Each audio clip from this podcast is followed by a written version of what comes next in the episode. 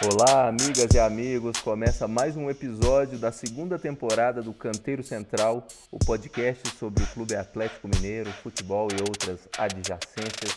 Estou aqui mais uma vez com os meus amigos Rodrigo Freitas e Leandro Silveira. Eu sou Gustavo Falabella Rocha e nós estamos aqui para comentar uma semana muito ruim do Clube Atlético Mineiro, duas derrotas, futebol pífio, medíocre, patético e a cabeça quente aqui. Leandro, qual é o destaque inicial? O que, o que há alguma coisa boa para se dizer sobre esse galo aí depois de derrotas para o Santos e para o Ceará, meu amigo? Salve. Salve Gustavo, salve Rodrigo. Você falou dois jogos, é verdade, de acordo com o nosso nosso esquema aqui, mas no fundo foram três tropeços em uma semana, né? Acho que é algo quase inédito aí na, na história do Atlético, né? Acho que nada a falar bem do time profissional. No máximo falar da, do time feminino aí que abriu vantagem na, no mata-mata do Brasileiro Feminino Série A2. Mas eu vou repassar a bola para o Rodrigo, que o meu amigo Jorge Machado Guimarães mandou a seguinte mensagem. E ele, ele é nosso ouvinte. É. A puteza não passa, mas tem o canteiro central para a gente ver o Galo no País das Maravilhas. E aí, Rodrigo? O que, que você tem a dizer para o meu amigo Guima? Saudações, Leandro, saudações, Gustavo. Queria é, falar aqui que era uma semana de, de celebração alvinegra, em certa parte foi, né? Do alvinegro praiano, do alvinegro cearense, só o alvinegro mineiro que nos, não nos fez feliz, né? Para alegria de alguns, outros têm que chorar, é sempre assim? Não sabemos. Mas se tivemos a vitória do, da equipe feminina contra todas as adversidades, tivemos o time masculino se entregando frente às menores dificuldades, né? Vamos levar essa ideia aí. Pois bem, meus amigos, é, fica evidente, e aí eu queria trazer essa discussão aqui, começando pelo Leandro, que o Galo é, perdeu, além dos pontos, né, obviamente para Santos, Ceará e também, como o Leandro disse, para Chapecoense, naquele jogo no Mineirão na, na rodada anterior aí a essa excursão fora de casa, essas duas rodadas longe de Belo Horizonte, é, eu acho que para além dos pontos que ficam pelo caminho, a gente anda com saudade de um futebol um pouco mais bem jogado e apresentável, né? A gente já discutiu aqui em edições anteriores do Canteiro Central. Um abraço para o Guima eu acho que a gente não está tão otimista assim não, viu, Guima? A gente está tentando ver, não sei, eu não sei, é uma pontinha de esperança para ver se esse galo embala, mas realmente já tem um tempo que esse galo anda jogando mal e até mesmo quando vencia a gente mantinha aqui um certo, um certo otimismo calmo, cauteloso, porque o bom futebol anda longe do, do time do Atlético, esse time treinado pelo Cuca. E aí entra a questão, Leandro. Dá para dizer que o Galo voltou quantas casinhas aí? O Atlético parece retroceder, regredir nessas rodadas é, nos jogos aí contra o Ceará e contra o Santos. Por onde você quer começar o seu comentário, meu amigo? Fique à vontade, vá lá. Tá, concordo com o teu comentário. Eu acho que o Atlético evoluiu nesses últimos jogos, né? A gente tinha vinha criando uma expectativa, uma esperança de evolução do Atlético, né? O time teve algumas boas apresentações na fase de grupos da, da Libertadores e apesar da derrota pro, na estreia para o Fortaleza, tinha feito alguns jogos bons assim, né? Principalmente é, controlou o São Paulo, parecia com alguma segurança defensiva quando derrotou o esporte, por exemplo. É, sofreu contra o Inter, mas também, por outro lado, poderia ter construído um placar maior é, no início do jogo, e depois sofreu, que eu já comentei que eu acho natural. Mas bastou ter os desfalques, e óbvio que eles são muito importantes, para o Atlético degringolar né, nesses últimos jogos. Um ponto em nove, em três jogos, mesmo sendo dois fora de casa, e um contra o Santos, que está longe de ser o melhor Santos nos últimos anos, pelo contrário, chegou até a brigar contra o rebaixamento no Campeonato Paulista, é muito pouco para quem quer brigar pelo título, né? E o Atlético, com esses resultados, demonstra que está atrás de Palmeiras, que tem ganho seus jogos, de Flamengo, que é verdade, ontem tropeçou diante do Juventude, e desse emergente Red Bull Bragantino aí, né? É, eu acho que os problemas do Atlético eles começam com os desfalques, que eles são naturais, mas porque aí se viu que não havia talvez muita organização, mas havia muito talento. É, sem o talento, o time não consegue responder dentro de campo, né? É, é óbvio que um Nacho é insubstituível, né? E também que a zaga, sem, a, sem Alonso, que nem vinha lá tão bem, Igor Rabelo, que vinha se destacando até, é, talvez não fosse manter o mesmo rendimento. Mas daí você, que a gente imaginava era ver um time é, jogando bem ou jogando do mesmo modo, mas aí falhando. É, sei lá, o Bueno falhando em algum lance, é, o, alguém no ataque perdendo uma chance de gol. E nada disso tem, tem, tem vem, vem sendo visto, né?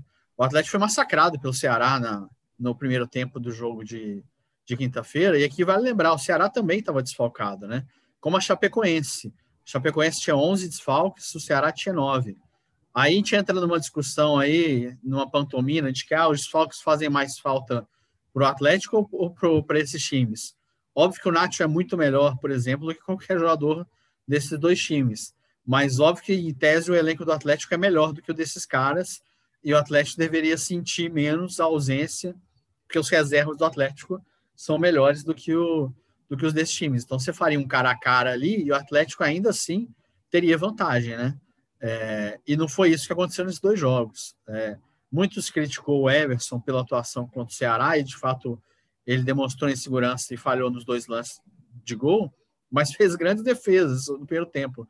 Ou seja, o resultado de um lado poderia ter sido pior. Então, assim, é, eu até falei com vocês, não fosse a falha dele no segundo gol, talvez ele tivesse sido o melhor em campo do Atlético naquela partida. É lógico que a falha de um goleiro joga tudo por água abaixo, evidentemente, né? Não vou é, defendê-lo nesse momento, embora eu acho que a, as críticas dele sejam já exageradas. Já no jogo de ontem, se aproximando mais desse momento, que se viu foi um Atlético extremamente cauteloso, querendo segurar o empate, e com uma única quase alternativa, bola no Hulk, né? Praticamente. É, o Everson, que o Rodrigo aqui já até comentou sobre a importância dele, é, taticamente, parece que ele é meio camisa 10 do Atlético. A hum. construção das jogadas tem que começar sempre por ele. Daí ele dá um lançamento, daí o Atlético tenta criar alguma coisa. Só que aí vai e perde a bola. Isso se repetiu várias vezes nesses últimos três jogos. O Hulk, segundo a transmissão ontem, inclusive, do Premier, falou que estava se sentindo muito sozinho. E é uma verdade, o Hulk estava lutando, teve lá suas oportunidades, quase fez um lindo gol de, de cobertura. O talento dele é impressionante, mas é muito pouco, né? É muito pouco. O... É verdade que o Keno vem em uma fase, mas por que será que o Keno vem nessa má fase? Temporada passada, o Keno era o melhor jogador do time, né? É, será que é só culpa do jogador? É, fica um pouco uma questão. Ontem os laterais do Galo estavam preocupados apenas em marcar os atacantes do Santos. E o Guga tomou um baile do Marcos Guilherme, né?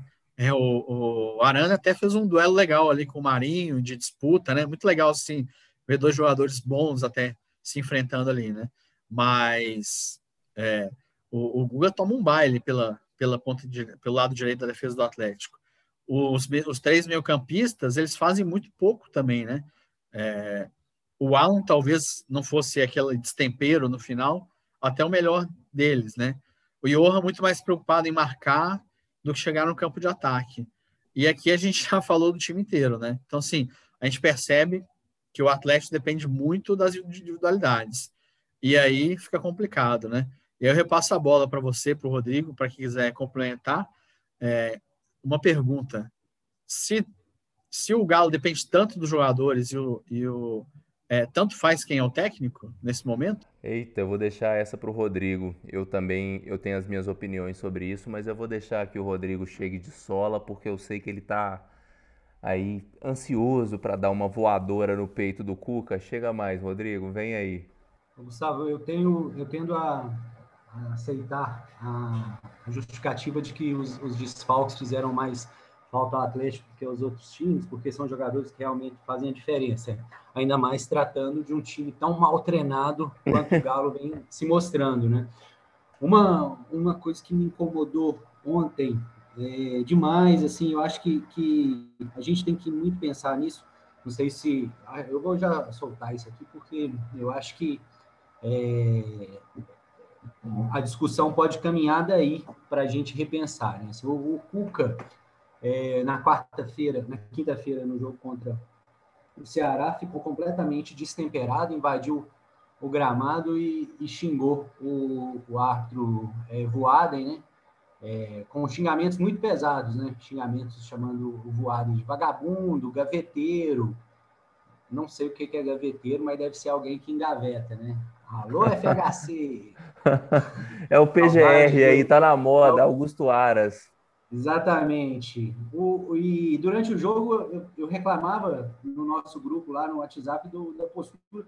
O Voado é um, é um, árbitro que há muito tempo é muito inconstante, né? Ele cometeu um início de carreira bom, era um, um árbitro só marcava falta, falta mesmo. Depois se tornou um, um, juiz que marcava qualquer falta e por fim agora marca quando quer, né? Então assim não tem mais nenhum critério. E só que isso já, já vai da, da experiência, a gente já, já acompanha o Voaden, ele já vai, se vai por mais de 10 anos, né? E o Cuca, nesse período todo também.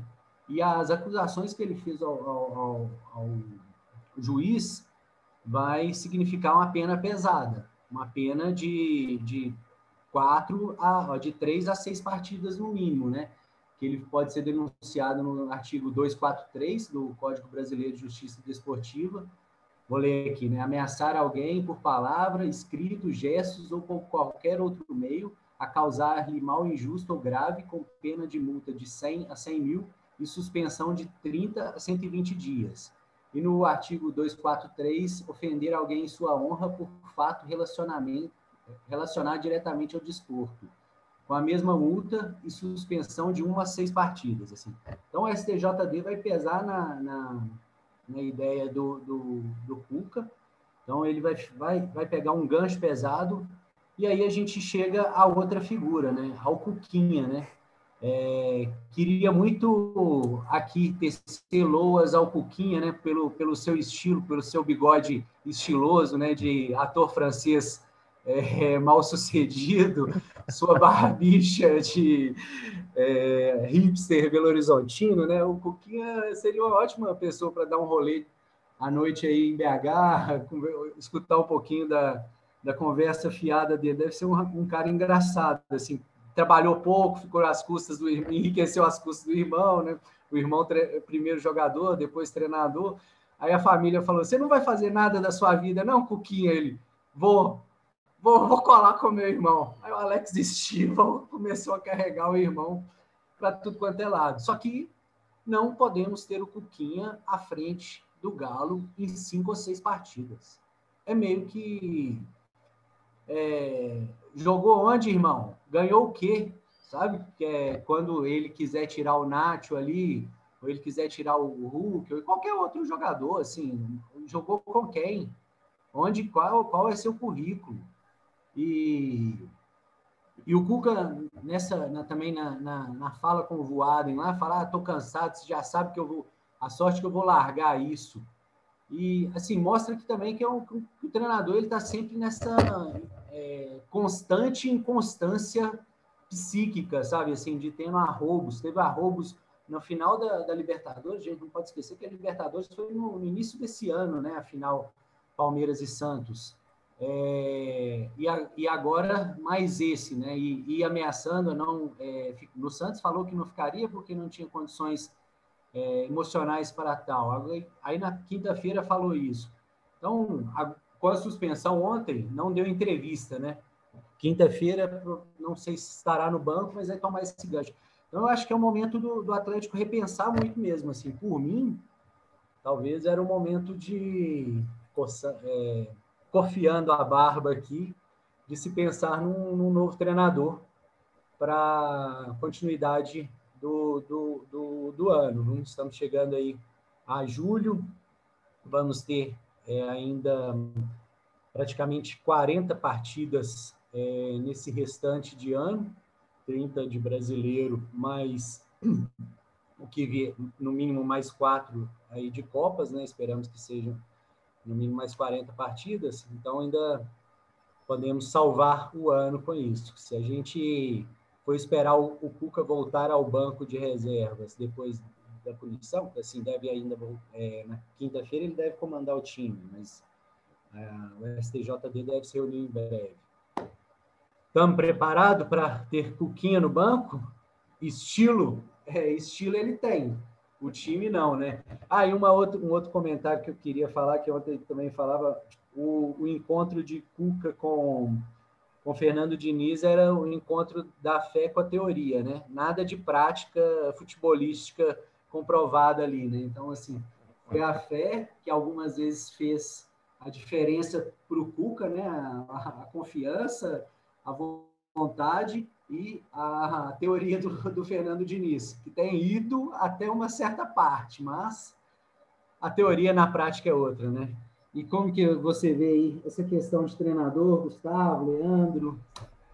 Vamos comprar essa ideia do Fora Cuca? O Cuca dá muitos motivos para a gente não ficar muito animado com o trabalho dele, né? Eu acho que esse destempero e essa, essa performance risível e triste ali à beira do gramado, na, na ofensa ao Voaden, mostra exatamente, é, usando como paralelo, embora, embora não seja o mesmo motivo, a mesma motivação, é só a gente ver as entrevistas do, do presidente da República totalmente acuado, ofendendo jornalistas.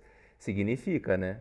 Significa que ele está sentindo alguma coisa, sentindo que a água já está batendo ali na, na altura incômoda, né?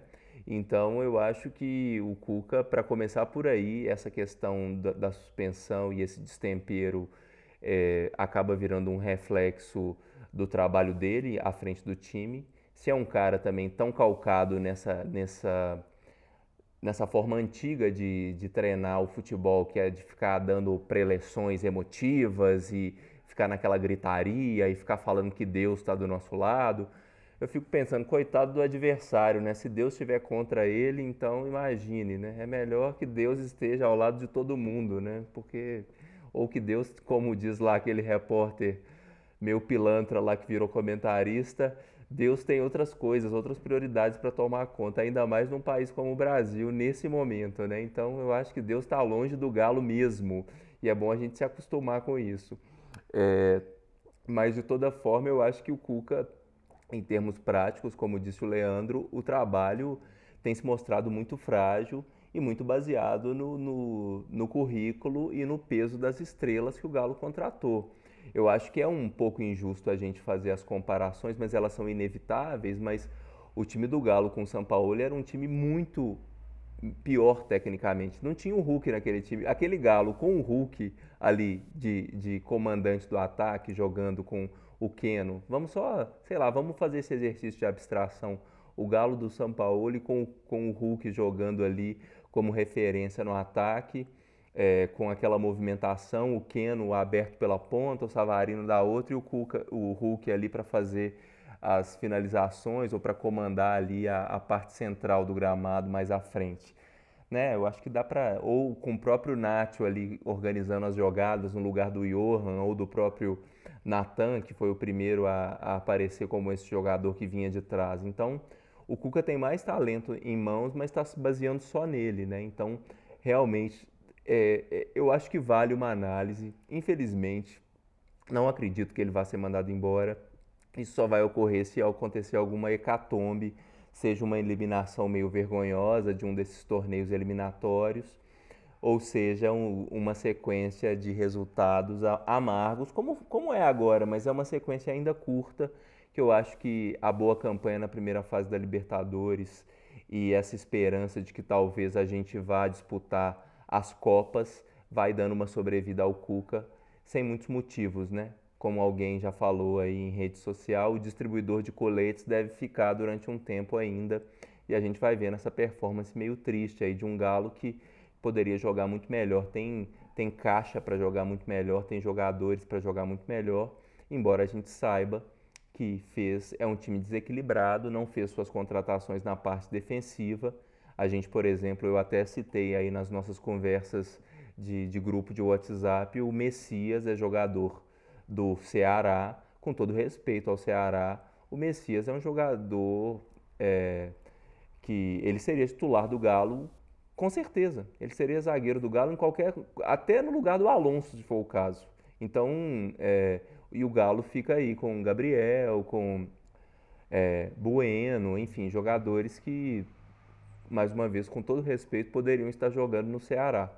É, Leandro, vou passar a bola para você para entrar nessa polêmica aí do Cuca, ou enfim, para você falar um pouco. Eu acho que também pensando no mercado, se a gente vai abraçar o Fora Cuca, quem seria um potencial nome para talvez arrumar esse time e fazer com que o Galo seja melhor do que vem sendo, né? O que, que você acha? Ô, Gustavo, eu, não, eu já abracei o Fora Bolsonaro, né? Depois das últimas. A gente sempre foi fora Bolsonaro aqui nesse, nesse grupo. E agora, depois das últimas informações, me chama de corrupto, porra. É, acho que não falta mais nada para derrubar, né? Esse sujeito. Então não vou abraçar o fora Cuca ainda não, porque um fora de cada é muito vez. fora, né? É um fora de cada vez. Vamos dar tempo pro pro Cuca. O Atlético ele tem dois jogos agora que são em tese fáceis e são em tese para recuperar aqueles jogadores que estavam é, o Savarino volta, os caras tão, que estavam recuperados da Covid podem voltar, que é na quinta-feira o Atlético Goianiense e o Cuiabá, acho que no fim de semana. Se for segunda-feira, o, o, Rodrigo me corrige aí. Depois é só jogo complicado. Depois é o Flamengo na, na, no meio de semana. E aí acho que o jogo com a América vai ser adiado, porque ele está tá, tá marcado para o domingo. Ou o Atlético jogar, jogar time reserva, porque na terça joga com Boca. É, então, assim, é agora ou as coisas vão se complicar. O Atlético andou para trás nesses últimos jogos, agora os jogadores vão voltar. É, a gente espera um rendimento melhor, mas que o time tenha algum padrão, porque o Atlético vai ficar eternamente desfalcado nesse campeonato por causa de seleção, por causa de convocações para a seleção. Se a toda vez que o Atlético, infelizmente, tiver jogador convocado para a seleção, tiver suspensão ou, infelizmente, Covid, é, o time perder esse rendimento e somar um ponto em nove, o Atlético não vai arrumar nada. O Atlético não é campeão brasileiro há 50 anos, porque tem sempre uma adversidade pela frente. É, e o clube não consegue superar. Quando a gente foi campeão da Libertadores em 2013, o Atlético enfrentou muita dificuldade naquela Libertadores. Um pênalti no último lance, o News Old Boys, que ganhou de 2 a 0, era muito mais organizado. É, isso não demérita aquele Atlético, é que o News era muito bom. É, ir para o intervalo contra o Olímpia perdendo de, é, com, a, com o placar em 0 a 0 assim como quando ganhou a Copa do Brasil. Se o Atlético se abraçar adversidades, falar que o Flamengo perdeu do Juventude, que o Palmeiras está oscilando, que todo mundo perdeu ponto, é, a gente não vai arrumar nada nesse campeonato e a gente vai completar o 50 ano aí sem título do Campeonato Brasileiro. Eu já acho que esse título não vem esse ano. Nesse momento, eu acho impossível. Mas, né, espero estar errado. Espero e aposto mais nos mata-matas. Não, não, sou fora Cuca nesse momento, não. É, não gosto do trabalho, mas também não gosto muito desse rompimento. Não sei até que ponto essa substituição faria o clube melhorar diante das poucas opções no mercado. Mas eu acho que a escolha do Cuca, já falei isso no início da temporada, não foi a melhor escolha para suceder o São Paulo, até pela mudança de modelo de jogo. É, Leandro, eu, o que eu acho que é mais sério, e aí talvez valha a gente pensar, é que o trabalho do Cuca é muito frágil. Então, na realidade, não tem nem muito o que jogar fora, porque já tá tudo, tá uma água danada, né? Mas tudo bem, eu, eu, eu respeito também pensar que talvez as coisas mudem, talvez mude uma atitude, talvez a, a pressão, na pressão ou com a pressão, o time responda, né? Porque são jogadores mais rodados. Vamos ver o que ocorre, né? E, e, a gente sempre diz, é uma coisa histórica do Atlético e parece ser um casamento perfeito com o Cuca nesse sentido.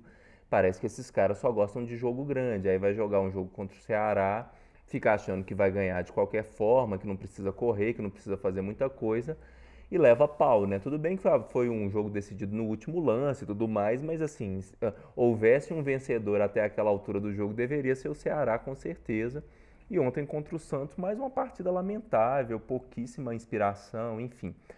É, senhores, já para não, não exceder o nosso tempo e também para não, não ficar é, remoendo demais nessa segunda-feira lastimosa aí, depois de resultados muito ruins do Atlético. Vamos dar aí os encaminhamentos finais do programa. Eu vou passar a bola para o Rodrigo. O Leandro já fez aí uma pequena previsão do que nos espera nas próximas rodadas. Eu quero saber, Rodrigo, você que está aí já encampando fora Cuca, o que esperar desse Galo? Você acha que vai, vai piorar a ponto de ficar insuportável a gente vai dar uma, uma melhoradinha e aí sabe-se lá o que ocorre depois, hein? Que que você, como que você está que, que a sua bolinha de cristal está nos dizendo aí? Nesse, nesse mês de junho, se a gente for pegar todos os resultados em, em retrospecto, o Galo fez oito jogos, né? ganhou é, cinco, empatou um e perdeu dois. Né? E foi, considerando assim, foi um ótimo mês. Né? A finalização do mês, a última semana, em que ficou abacalhada. Né? Assim, eu não, não acho que, assim, que o momento para troca do Cuca era agora. Só que não acho que vai, não vai acontecer. E aí a gente tem, nas próximas semanas, uma, uma maratona forte. Né? Esse mês de, de julho nós teremos jogos é, também todo, todo, todo é, final de semana e meio de semana. Eu acho que, que é, vem uma sequência boa, né? Mas também tínhamos uma sequência boa, agora Atlético Goianiense, Cuiabá, é, em seguida e logo depois do Flamengo, né? E o Atlético gosta do, do Flamengo, a gente pode esperar que o, o time vai render bem. Vitória não dá para garantir, mas que vai render. Mas em relação a Atlético Goianiense e Cuiabá, que a gente fica mais reticente, né? Mas é, com, com o retorno de Nacho e, e o Savarino agora, eu acredito que três vitórias consecutivas aí vão ser possíveis, talvez quatro, talvez cinco, né? Que aí a gente embala até o Boca ali, um empate contra o Corinthians lá na, no dia 18 de, de julho. Que aí dá para ficar ali no meio de tabela entre segundo e terceiro, com quatro vitórias consecutivas. É esse o otimismo que os nossos, do qual os nossos ouvintes nos acusam. Então, tudo bem que seja, né? É, Bom, Leandro, vou, vou passar para você, para você se despedir. O Canteiro Central vai ficando por aqui. Essa edição é da nossa segunda temporada, episódio de número 6. O que, que você tem para nos dizer aí nos seus finalmente, Leandro? Qual é o seu destaque final? Valeu, Gustavo. Valeu, Rodrigo. É, o Atlético era para estar tá aqui com 15 pontos no campeonato, está devendo 5. Não vai recuperar esses pontos contra o Atlético Goianiense, nem contra o Cuiabá, que são jogos que são para ganhar mas que o Atlético ganhe esses dois jogos, que a gente volte um pouquinho mais otimista na, no nosso próximo programa, segunda-feira, né? O Atlético joga domingo com o Cuiabá e a gente pensa na sequência. É, e eu acho que com o Nath e Savarino é um outro Atlético, é um time diferente, mas a gente gostaria que o Atlético tivesse um padrão de jogo e a gente não vai ter. E aí fica difícil para o campeonato de pontos corridos acreditar muito, porque qualquer desfalque deixa o time vulnerável. É isso, meus amigos. Valeu, um abraço. Abraço, Leandro. Valeu, Rodrigo, meu irmão. Até a próxima. Vamos ficar, vamos fiar aí nesse seu otimismo, que é a única, a única ponta de esperança para essa segunda-feira é o seu otimismo, viu? Um abraço. Um abraço, Gustavo. Um abraço, Leandro. É, então, nos encontramos na semana que vem. Fiquem bem todos e até. Muito bem, meus amigos, o Canteiro Central, episódio número 6 da segunda temporada, fica por aqui. Se você ainda não nos segue em seu tocador de podcast favorito, favorite o Canteiro Central, dê o seu like, o seu follow. Nós estamos no Twitter, arroba centralcanteiro, e temos um e-mail, canteirocentral.gmail.com. Sempre muito bom interagir, receber aí perguntas, críticas, saudações. É sempre muito bom contar com a participação de todos. E também, se vocês puderem nos ajudar aí, mandando o link no grupo familiar. Não espalhe fake news, espalhe o canteiro central. É isso, nós voltamos daqui uma semana. Cuidem-se, um abraço e até a próxima.